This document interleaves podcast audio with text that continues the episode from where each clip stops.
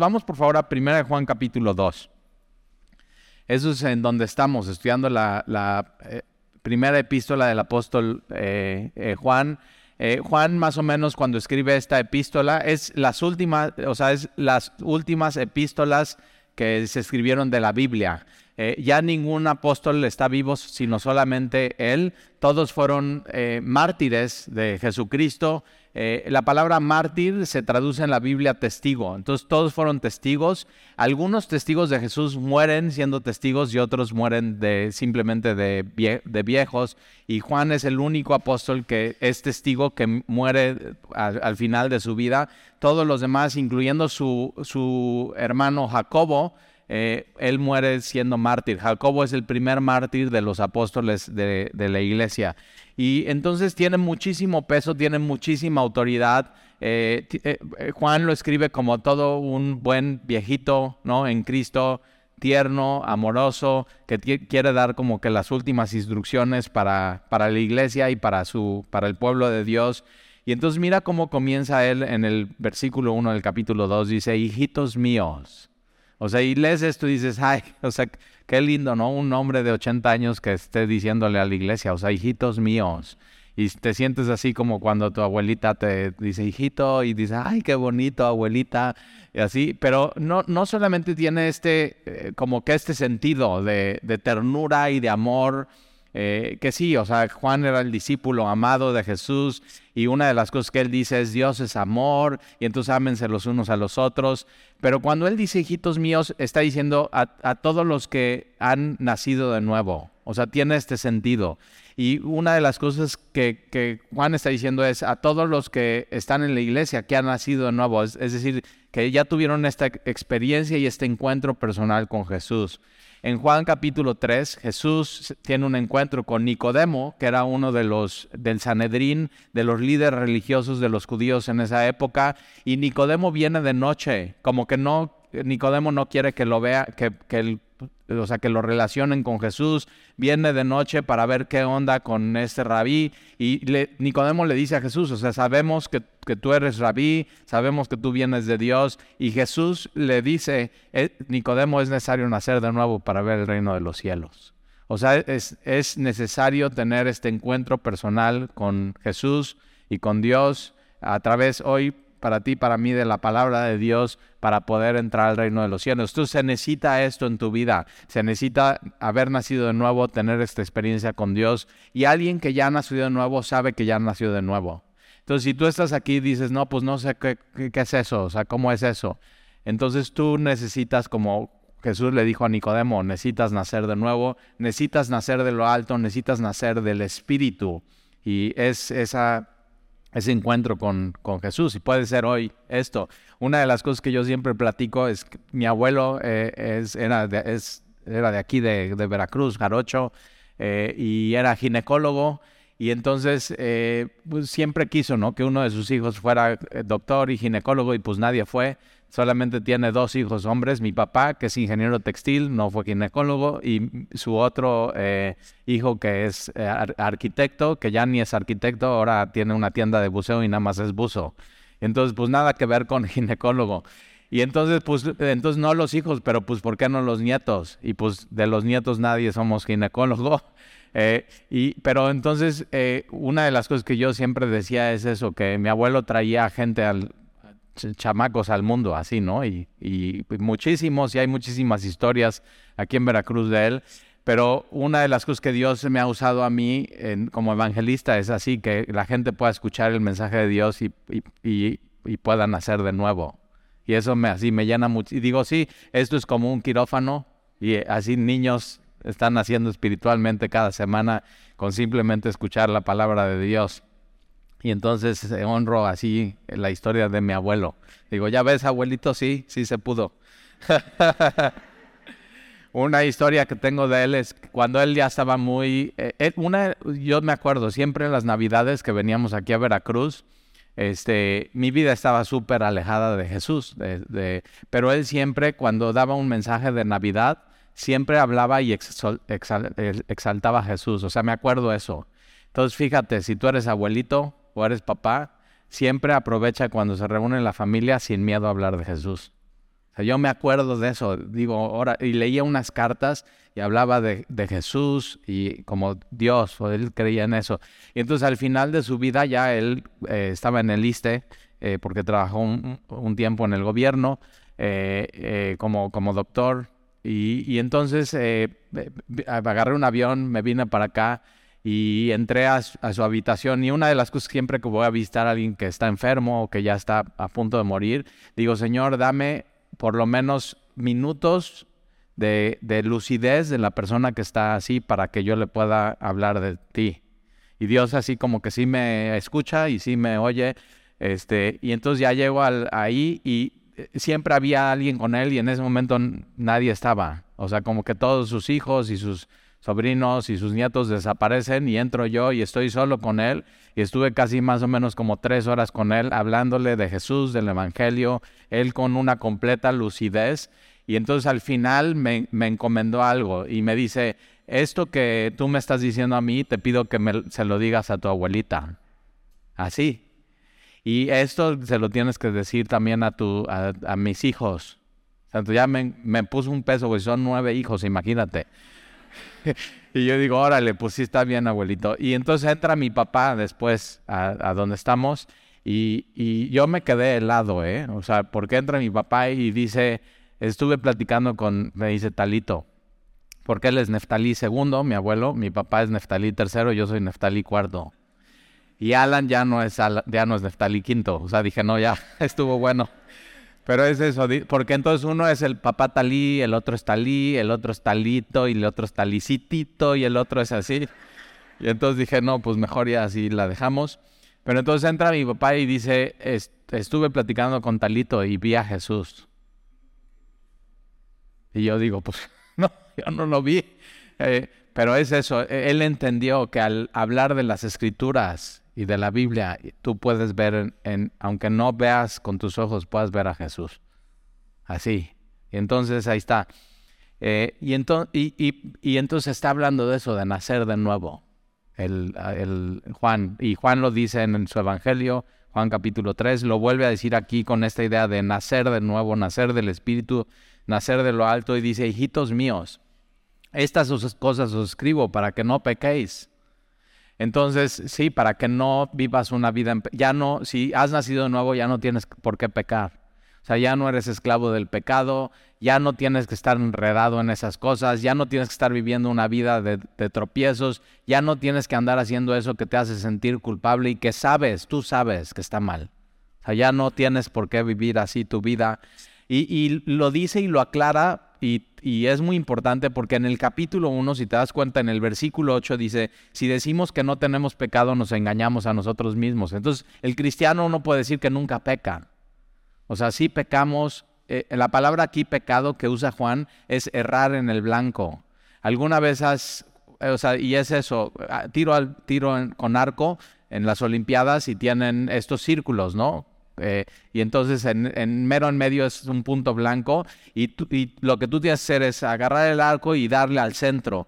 Ahora, si tú no le das al centro ni a uno de los círculos concéntricos, sino le das fuera del círculo grande, del último círculo, entonces tú erraste en el blanco y no le diste donde le tenías que dar.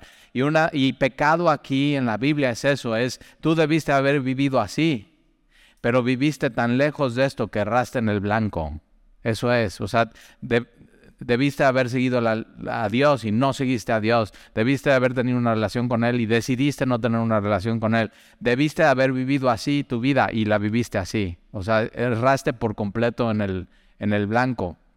Y entonces eh, nosotros no podemos decir que, que, siempre le, que le damos al blanco, sino pecamos y caemos y nos equivocamos.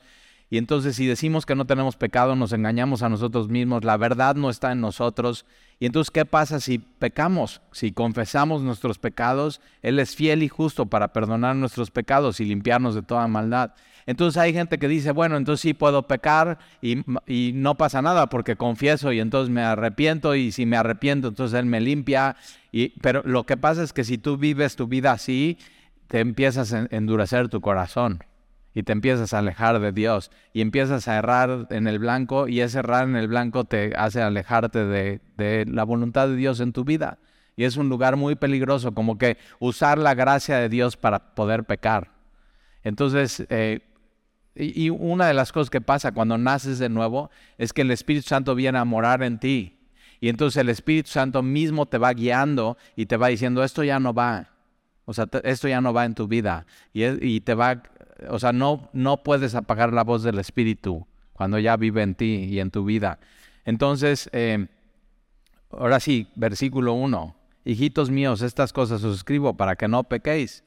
Y si alguno hubiera pecado, entonces, ahí está. Eh, si pecas, hay una provisión de Dios.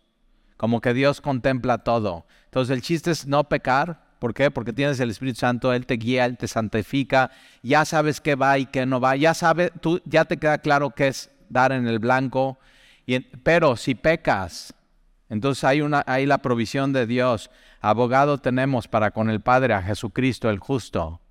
Ahora esta palabra aquí abogado y eh, como que en México ah, dices, no, pues es abogado. Y dices, órale, mejor no quiero tener nada que ver con él. o sea, como que los, ah, y ya sabes, y los chistes abogánsters, y, o sea, los abogados son como los plátanos, no hay, no hay ninguno que es recto, estreco. Ahora, no, yo sí conozco abogados que son cristianos y que hacen bien su trabajo. Yo sí conozco eso y glorifican a Dios. Pero, pero esta palabra aquí, abogado, es paracleto. Y paracleto también se traduce en la Biblia como el Espíritu Santo o el consolador. Y paracleto es aquel que está al lado de ti para ayudarte. Entonces fíjate muy bien, cuando pecas, no te puedes olvidar que hay alguien al lado de ti para ayudarte, para interceder por ti, y es Jesucristo el justo. Entonces hay alguien justo al lado de ti que va a interceder por ti delante del Padre. En, el libro de Éxodo, Dios, ya lo estudiamos aquí, pero Dios le da el mapa del tabernáculo a Moisés. Entonces, eh, y el tabernáculo lo único que es es un mapa realmente para que está apuntando a Jesucristo. Eh, una de las cosas que es un como es un rectángulo y, está bardeado por, por, lonas y telas alrededor y hay un solo acceso, hay una sola puerta. Y eh, ahí te va, y Jesús dijo, yo soy la puerta. Y entonces quien entraba al tabernáculo cruzaba esa puerta y entonces era como una explanada al aire libre y lo primero que tú veías entrando al tabernáculo es el altar y en el altar que se ponía el sacrificio. Entonces, y de ahí venía más adelante el tabernáculo, que era donde estaba la presencia de Dios. Y entonces, ¿qué es lo que está diciendo con esto eh, eh, Dios? Que para que tú puedas tener acceso, solamente hay una puerta y ese es Jesús, pero para que tú puedas tener acceso a la presencia de Dios tiene que haber un sacrificio. Y entre tú y la presencia de Dios, eh, no puedes acceder si no está el sacrificio. Y lo que Dios ve, o sea, una cosa es lo que tú ves para adelante, tú ves el altar y ves la presencia de Dios. Y lo que Dios ve cuando te ve a ti, no te ve a ti, sino ve el sacrificio. Y eso es el Evangelio. Entonces, para que tú puedas tener acceso a la presencia de Dios, tú necesitabas el sacrificio y el sacrificio era, era derramamiento de sangre. De hecho, en Éxodo está el mapa de del tabernáculo, pero en Levítico estaban las instrucciones para los sacerdotes y los sacerdotes es aquel que te representa. Y entonces el sacerdote, tú le dabas, él, examinaba tu sacrificio y el sacrificio tenía que ser sin mancha y puro. Y Jesús, el justo, sin mancha y puro. Entonces todo eso está apuntando a Jesús. Y entonces tenías que poner tu mano en el, en el sacrificio, el sacerdote representándote a ti, tenían que cortar para matar al animal y quitarle toda la sangre, derramamiento de sangre. Pero con eso tú poniendo tu mano en el, o el sacerdote en tu representación está diciendo, yo transfiero mis faltas y mi pecado a este animal y él muere por mí. Eso es muy importante entender. Entonces tú tenías acceso al a la presencia de Dios solamente por ese sacrificio. Y tú, eh, tú cuando no, no podías entrar, pero el sacerdote representándote a ti entraba al lugar santo y entrando al tabernáculo, ya la tienda esta como de campaña que Dios diseñó, tú entras y del lado derecho están los panes de la, de la proposición, que son, y Jesús dijo, yo soy el pan de vida. Entonces representando que Dios es el sustento mismo de su pueblo y del lado izquierdo tienes la, lámpara ¿no? de aceite y Jesús dijo, yo soy la luz de este mundo. Y más adelantito tienes el, incienso representando las oraciones de los santos. Y el, y el sumo sacerdote podía pasar solamente una vez al año al lugar santísimo. Y para pasar había una cortina, un velo grueso. Es esa misma cortina que cuando Jesús muere en la cruz es se rasga de arriba hacia abajo. ¿Por qué no de abajo hacia arriba? Porque de abajo hacia arriba el sacerdote hubiera podido rasgarla y pero de arriba hacia abajo solamente Dios. Entonces como que el dedo de Dios hace eso, y entonces se abre la presencia y la gracia sale. Y por eso Jesús dice, yo he venido a buscar lo que se ha, perdido. Entonces ya no es el hombre puede tener acceso a Dios, sino Dios mismo va y rescata al hombre. Su presencia va contigo y te salva en donde tú estás. ¿Dónde te agarró Dios? ¿Qué estabas haciendo cuando Él te salvó? Pero entonces el sumo sacerdote tiene que agarrar esta cortina, levantarla pesada y pasar tiene que hacer una reverencia y temer a Dios representando al pueblo. ¿Y qué es lo que tenías adentro del de, lugar santísimo? Tienes eh, el, el trono eh, donde tienes una base que es, la base de la propiciación, y ahorita vamos a, leer aquí que Jesús es la propiciación. Esta palabra propiciación, eh, o también es sinónimo de expiación en el Antiguo Testamento, eh, la propiciación es el, es el medio por el cual mi pecado es cubierto y remitido. Entonces la base o el trono de la propiciación, el sumo sacerdote tenía que ir una vez al año y rociar sangre ahí. Y están los querubines. Ahora pareciera que los querubines están viendo el uno al otro con sus alas cubierto el, propiciatorio, pero no están viéndose el uno al otro, sino están viendo la sangre derramada en, el trono de... Ahora también se llama el trono de la gracia. ¿Por qué? Porque no es un trono para condenar, era un trono para propiciación, para perdonar, para remitir y cubrir tus pecados por completo. O sea, eso es. Y entonces te puedes acercar al trono de la gracia, pero acuérdate, siempre tiene que haber primero un sacrificio.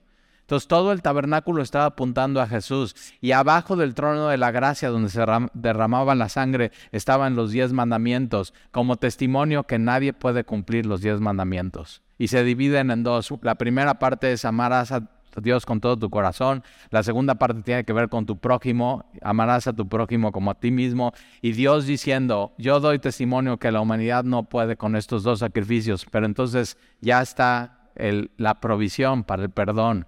Es la sangre de mi Hijo. Ahí está. Y todo apuntando a Jesucristo.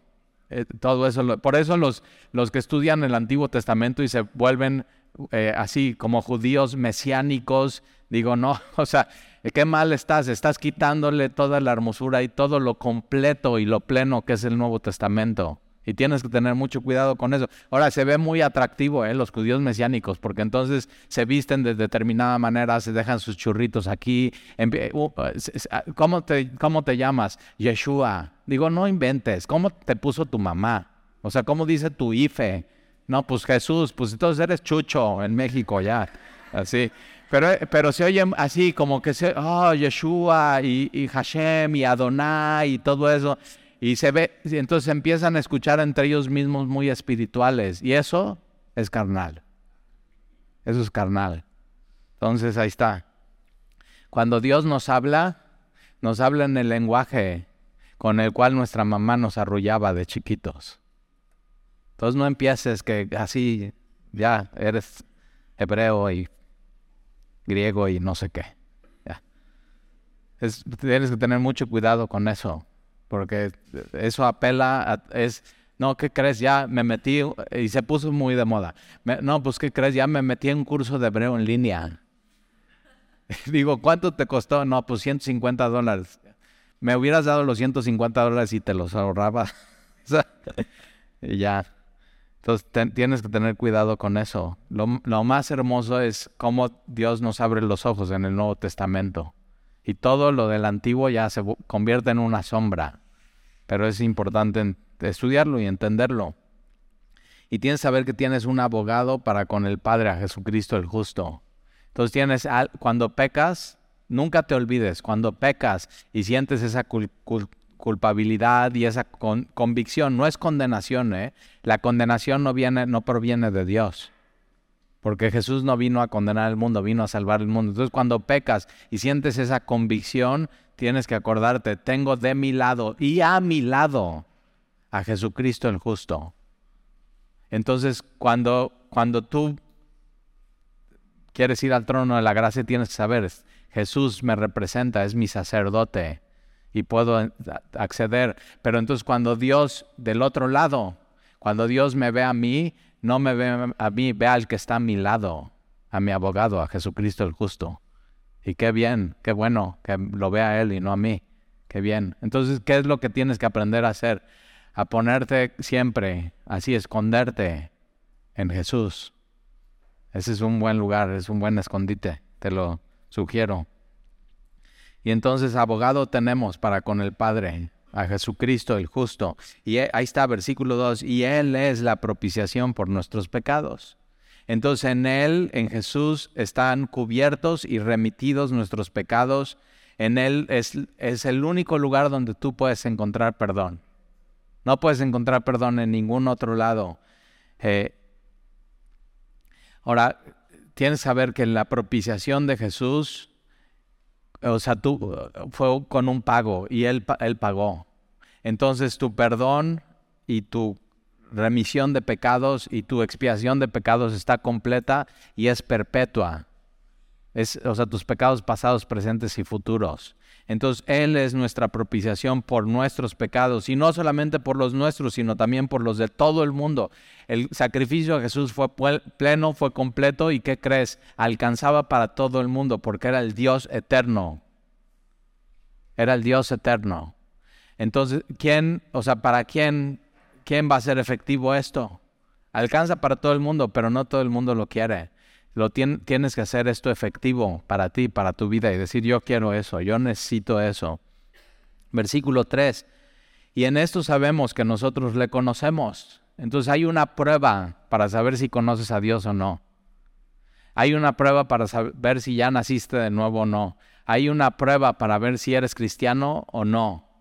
No, y no hay media, o sea, acuérdate, con Juan no hay medias tintas. No ah, pues soy 80% cristiano.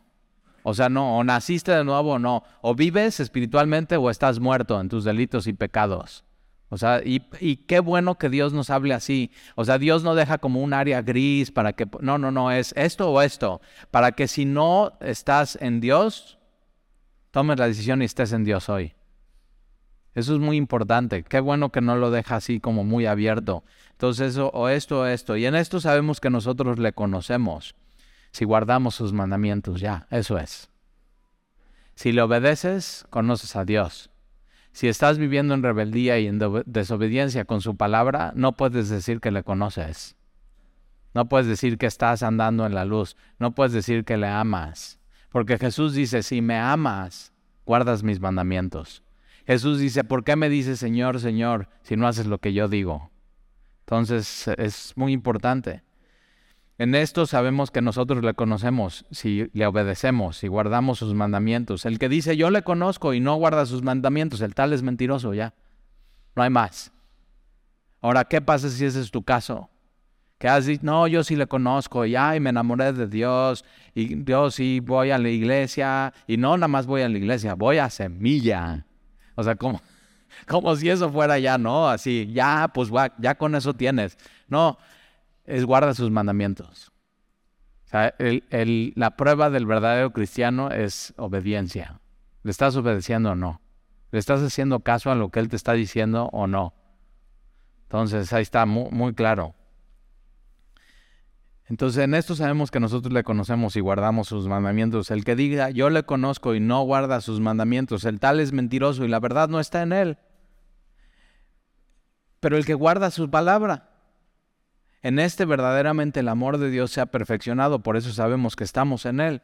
El que dice que permanece en Él debe andar como Él anduvo. Ahora, ¿qué pasa si dices, no, pues yo no le estoy obedeciendo? Yo la verdad vivo en pecado y vivo en rebeldía y yo sé, yo sé, yo, yo sé que no, que no estoy bien, que estoy errando en el blanco. Ok, hay una cosa que tienes que hacer, empezar a obedecerle. Hoy. O sea, ya no dejarlo pasar más empezar a obedecerle. Y eso se aprende, la obediencia. Eh, Entonces, ¿y ahora por qué obedeces a Dios? Por amor. Entonces, le conoces, le amas, le obedeces. Y le obedeces y entonces le conoces un poco más y le amas y así. Y entonces es un círculo virtuoso que te acerca más y más y más y más a su, a su voluntad.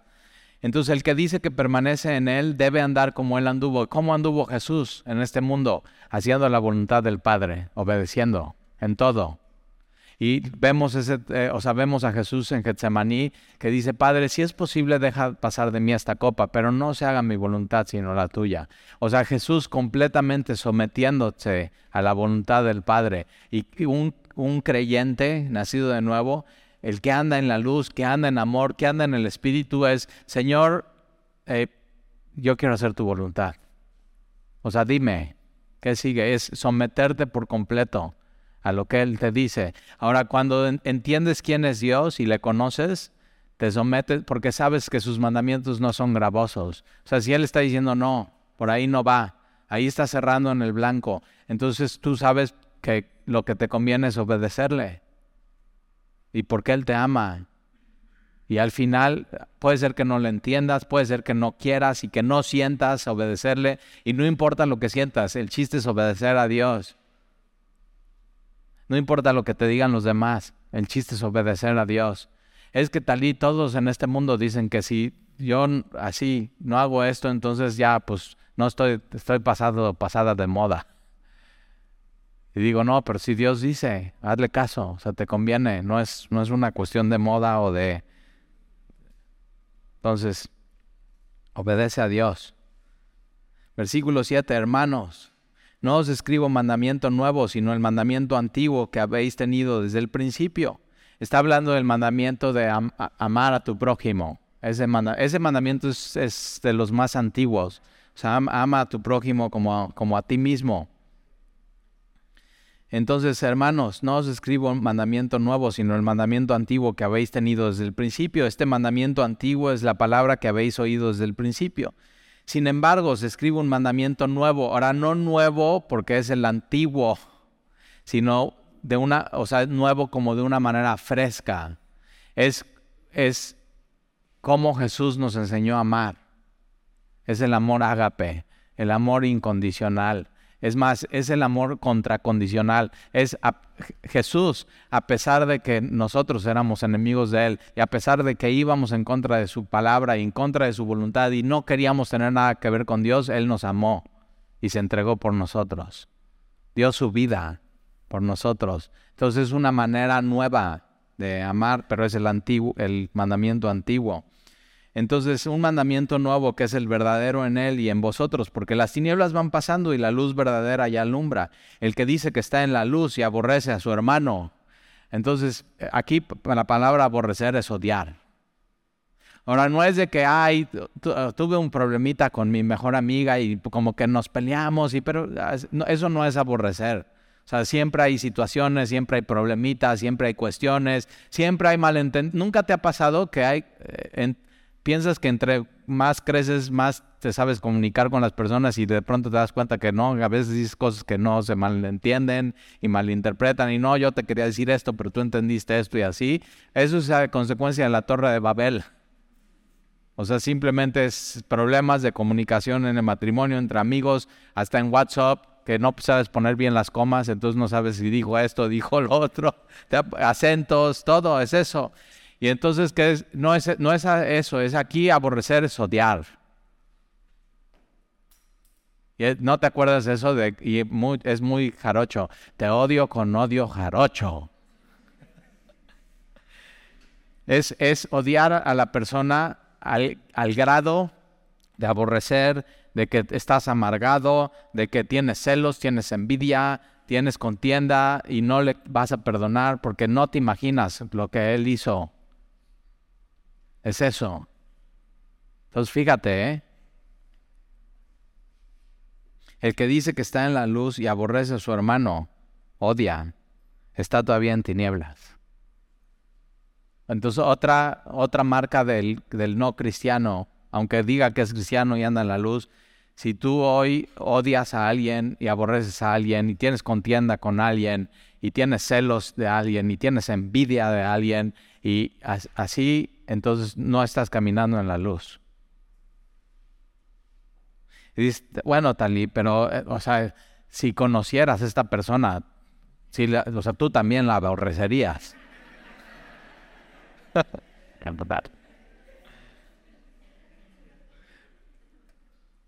Eh, pero es, es como si el borracho dijera, no, pues es que fíjate que iba saliendo de mi trabajo y se me atravesó un oxo y en el oxo había un refrigerador y estaba lleno de hielos y había unas cervezas y pues me las tomé.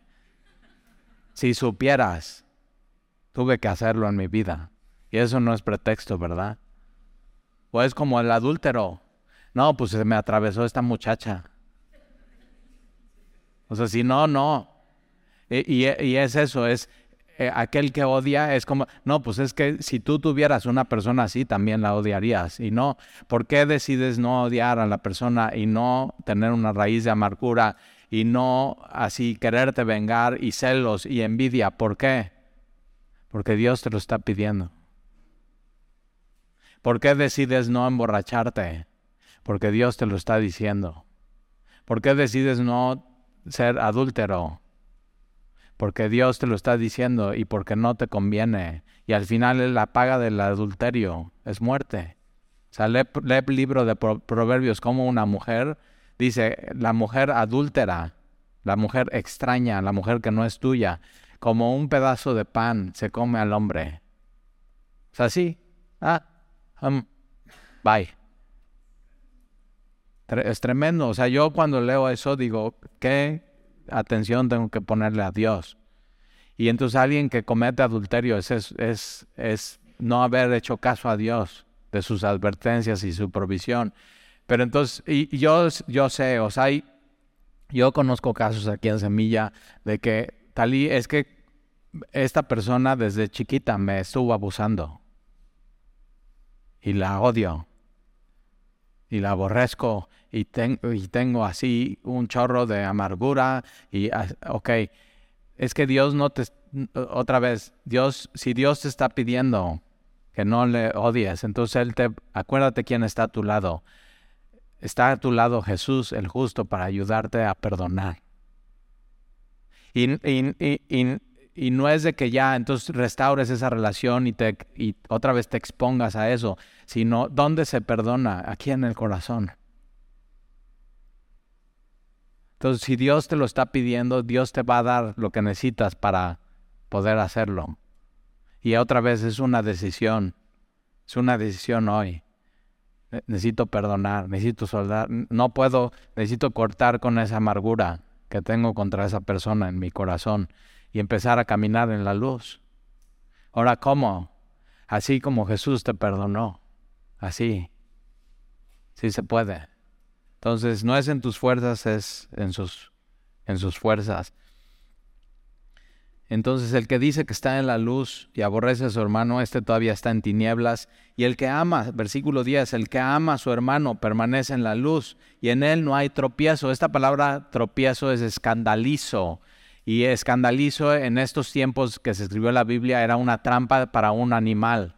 Entonces, es una tener odiar a una persona y tener amargura y celos y contienda y pleito y así es una trampa que te va a atar, que te va a tener ahí y no te va a soltar. Y acuérdate, Jesús ya murió por ti para hacerte libre. Tienes que ser libre de eso. Tienes que ser libre de amargura, tienes que ser libre de rencor, tienes que ser libre de celos, de, contienda. Tal. Y yo sé, hay gente que todo el tiempo quiere ser peleonera y contenciosa. O sea, hay gente que no se va a dormir tranquilo si no se pelea con alguien. Y así, y ya, nada más está hablando, a ver, a ver quién me agarra el pleito. o sea, así, ya, para irme a dormir tranquilo. Y, y entonces cuando alguien venga así y puede ser alguien muy cercano a ti, cuando alguien venga y te quiera hacer subir al ring, o sea, ella ya está en el ring, ya tiene los guantes, ya está listo, ya así, ya está calientito y todo, y nada más está diciendo, eh, súbete, súbete, súbete. Decide no subirte. No, seas, no, no, no hemos sido llamados a contención, no hemos sido llamados a pleito, no hemos sido llamados a odiar, a, no, no pelees. Hay peleas que no tienes que pelear. Entonces, ahí está. Es una trampa, ¿eh? Versículo 11, pero el que aborrece a su hermano está en tinieblas y anda en tinieblas. Y no sabe a dónde va. O sea, totalmente, las, el odio te hace desubicarte, te hace perder el enfoque, te hace enfocarte en donde no tienes que estar enfocado. El cristiano tiene que estar enfocado en amar. Amar a Dios, amar a los demás. Entonces te desubica, no sabes dónde vas porque las tinieblas le han cegado. El odio va a cegar tus ojos. Porque eh, otra vez el, pecado te ciega, el desobedecer a Dios te ciega y entonces de estarte enfocando en lo que te tienes que enfocar estás completamente desubicado, te ciega a ver cómo estás tú, te ciega a ver cómo está la otra persona, te ciega a ver a Dios. Y Dios no Dios quiere abrir tus ojos a la verdad, al amor, a él, a, ver la situación de la persona que con la que estás ahí luchando. Entonces las tinieblas han cegado los ojos. Ve el efecto del odio en tu vida. Versículo 12. Entonces, hoy decir, si hoy traes algo, o sea, y, bien que sabes, o sea, por más, no, no, para nada, no, yo no tengo nada con él, y lo ves y te enronchas.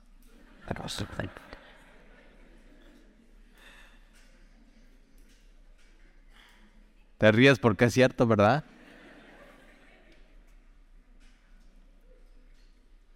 Resuelve el asunto hoy aquí no es en su casa, es en tu corazón, aquí, hoy. Vive libre de eso en tu vida. Resuelve el asunto aquí hoy. Versículo 12, os escribo a vosotros hijitos, esta palabra hijitos otra vez es aquellos que han nacido de nuevo. Esto es para todos los cristianos. Os escribo a vosotros, hijitos, porque vuestros pecados han sido perdonados por su nombre. todos tus pecados perdonados. Entonces, ¿qué es el cristiano? Es un hombre que erró en el blanco y Jesús llegó a su vida y le perdonó todos sus pecados perpetuamente. Entonces puedes así. Listo. Todos. Si tú piensas hoy que hay cosas que Dios no perdona, estás equivocado. La verdad no está en ti. Dios perdona todos tus pecados y los remite todos. Esa es la, gracia de Dios para tu vida. Ahora, ¿por qué los perdona? No porque encuentre algo en ti, sino por su nombre. Es el nombre de Jesús, significa Salvador. Por eso es tan hermoso su nombre. Entonces escribo a vosotros, hijitos, porque vuestros pecados han sido perdonados por su nombre. Os escribo a vosotros, padres. Entonces va a hablar, va a, hablar a, diferentes personas en la iglesia. Padres son los más maduros espiritualmente hablando. Ahora, si tú dices, sí, sí, está hablando de mí, soy bien maduro, eres bien inmaduro. O sea, alguien que es maduro es humilde, entonces, siempre quiere aprender algo. Entonces, escribo a vosotros, eh, padres, porque conocéis al que es desde el principio. Entonces, los más maduros saben, yo, estoy aquí porque estoy conociendo a Dios. Siempre se ha tratado de esto, conocer a Dios, conocer a Jesús, tener un encuentro personal con, con Él, conocerlo a través de la palabra. Entonces, porque conocéis al que es desde el principio, os escribo a vosotros, jóvenes, entonces sí, estos jóvenes son eh, los, los, más eh, impacientes, y decimos, ¿no? Los adolescentes, los jóvenes, eh, los que adolecen cosas, entonces que te, te, falta, ¿no? Eres, eres impaciente, eres imprudente, eres impulsivo, todos los ins te ponemos, o sea, sí. Y pobre de ti, porque no tendría que ser así. Eh, ahorita vamos a ver cómo puedes revertir eso en tu vida. O sea, que, no, no tienes que ser así. Entonces os escribo a vosotros jóvenes porque habéis vencido al maligno. Entonces tú puedes ser joven y decidir no seguir la corriente del mundo, decidir no servir al pecado y decidir amar y servir a Dios. ¿Sí? ¿Por qué? Porque Jesucristo está a tu lado y está contigo y Él te va a ayudar, y, pero es una decisión que tú tienes que, tomar como joven. Os escribo a vosotros, hijitos. Ahora, aquí hablando de hijitos, eh, es, es los, los recién nacidos, los nuevos creyentes. ¿Te acuerdas cuando eras recién nuevo creyente? Todo te parecía fenomenal, todo era increíble, pero a mí una de las cosas que más me parecían increíbles cuando nací de nuevo y empezaba a caminar con Dios y leía mi Biblia era que Dios tenía un Padre en los cielos.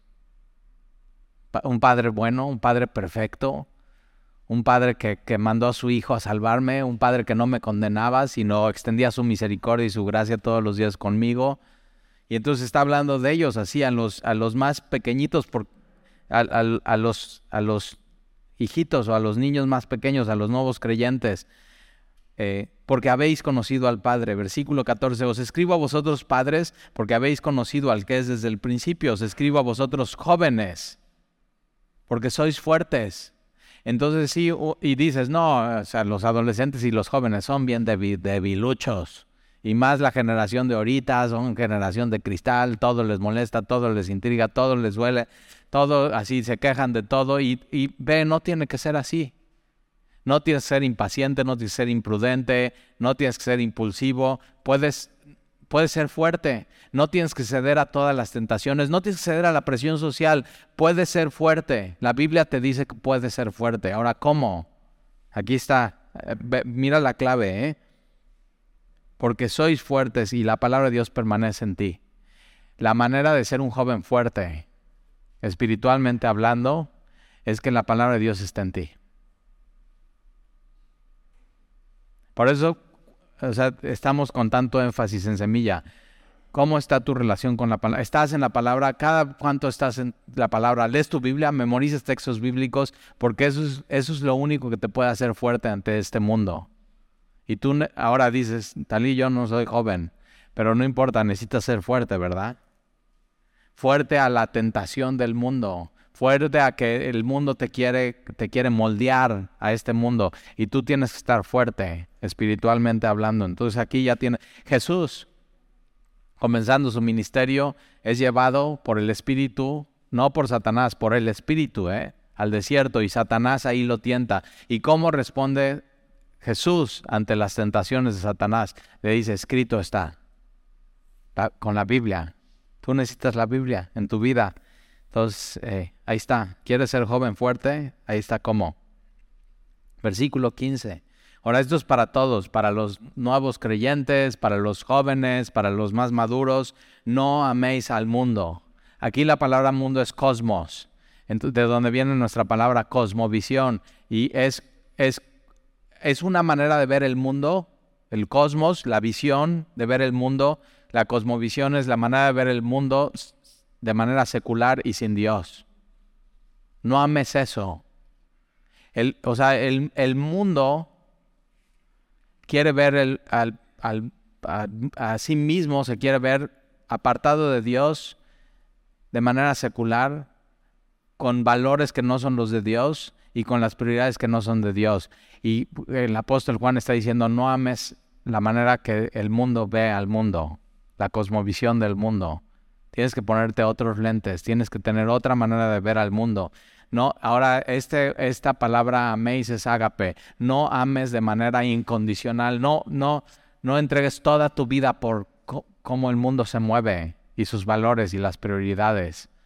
Entonces no ames el mundo ni las cosas que ahora me encanta, ¿eh? No ames la visión, la cosmovisión, pero tampoco las cosas que hay en el mundo. Y tienes que tener cuidado porque las cosas que hay en el mundo pueden ser muy atractivas y, verse muy brillosas y muy gloriosas, pero son, o sea, el, dinero, los proyectos, hay gente, por ejemplo, hay gente que ama los coches. Y no, y se sabe los modelos de los coches y cuántos caballos tienen y los rines y esto y el otro y así. Y, aman incondicionalmente, o sea, darían su vida por un coche. Y yo digo, no inventes. Y, Juan está diciendo, no ames la cómo se ve el mundo, ni las cosas que hay en el mundo. Y hay una razón por, las... Por, porque entonces divides tu corazón. Y no puedes tener un corazón dividido. No améis el mundo ni las cosas que están en el mundo. Si alguno ama al mundo, el amor del Padre no está en él. Porque todo lo que hay en el mundo, todo lo que hay en el mundo, los deseos de la carne, los deseos de los ojos y la vanagloria de la vida no provienen del, Padre, sino del mundo. Ahora fíjate, son tres, tres deseos, tres cosas, los deseos de la carne, los deseos de los ojos y la vanagloria de la vida. Y esto lo, vemos desde el inicio con Eva. O sea, ahí está el huerto del Edén y hay dos específicamente, bueno, hay, hay muchísimos eh, plantas y arbustos y, para que puedan comer y árboles de diferentes frutos y dice voy a poner dos árboles, uno el de, la vida, el árbol de la vida, que ya cuando Dios lo saca a Adán y Eva del paraíso, ya no pueden tomar del árbol de la vida y por eso mueren. Entonces el hombre fue creado para siempre tener acceso a la vida eterna. Por eso nos cuesta trabajo el concepto de la muerte. No sabemos cómo enfrentarlo. Y el otro árbol es el árbol del conocimiento del bien y el mal. Y dice Dios, de este no, del árbol de la vida come. Puedes venir a comer. Entonces te imaginas Eva así medio envejeciendo y vas, echa una fruta y ya, ¡pum! Y tú estás con tus cremas y tus cosas. Pero ahí tienes al árbol de la vida. ¿Y ese árbol, qué crees? Está en cielos nuevos y tierra nueva. vamos a tener acceso a eso un día. Increíble, ahí está. Ya no vas a necesitar cremas y gastar en tantas cosas.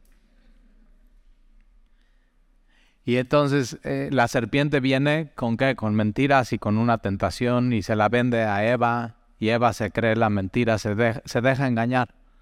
se, Tienes que tener, por eso es tan importante la palabra de Dios. Y dice, Dios dijo esto, entonces usa la palabra de Dios y la usa mal y la tuerce Satanás.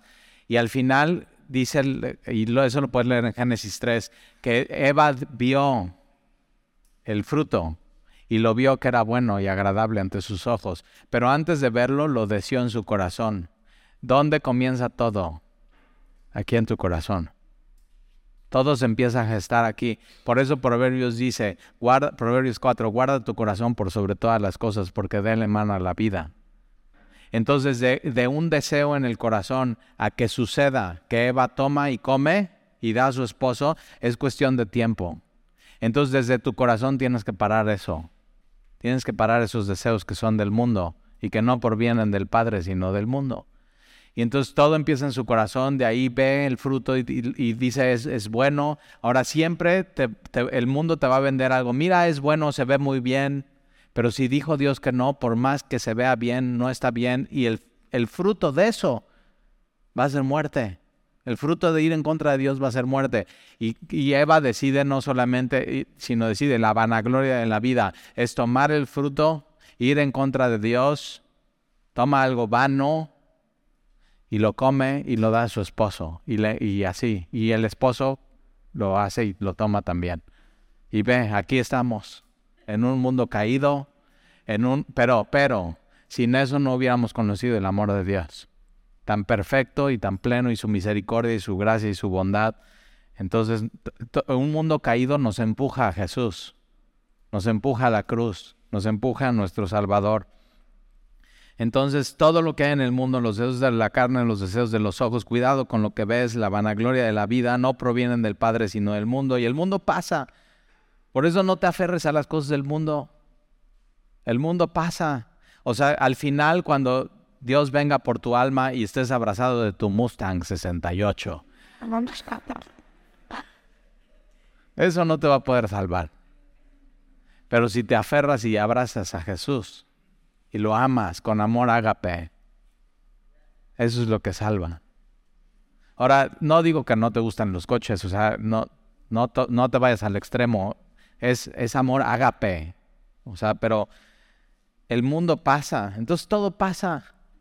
Nunca te pasó que querías así esos zapatos. O sea, no, quiero esos tenis o esos zapatos así y carísimos y buenísimos. Y, y hoy ves una foto de ellos y dices, no, no inventes, están re feos. Y así, ¿y dónde están?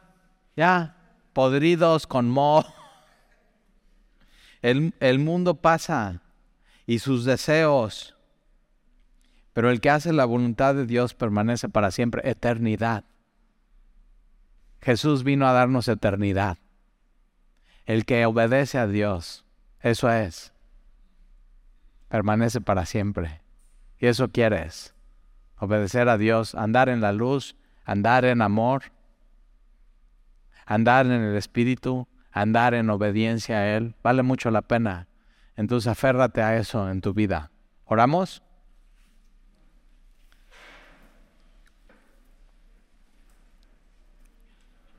Señor, gracias te damos por esta porción de tu palabra y gracias por recordarnos que cuando pecamos tenemos de nuestro lado y a nuestro favor a Jesucristo y es el justo.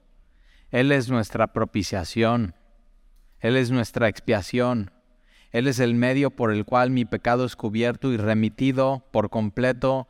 El tu perdón es perpetuo, es verdadero y cubre todo, Señor. Esa es tu gracia.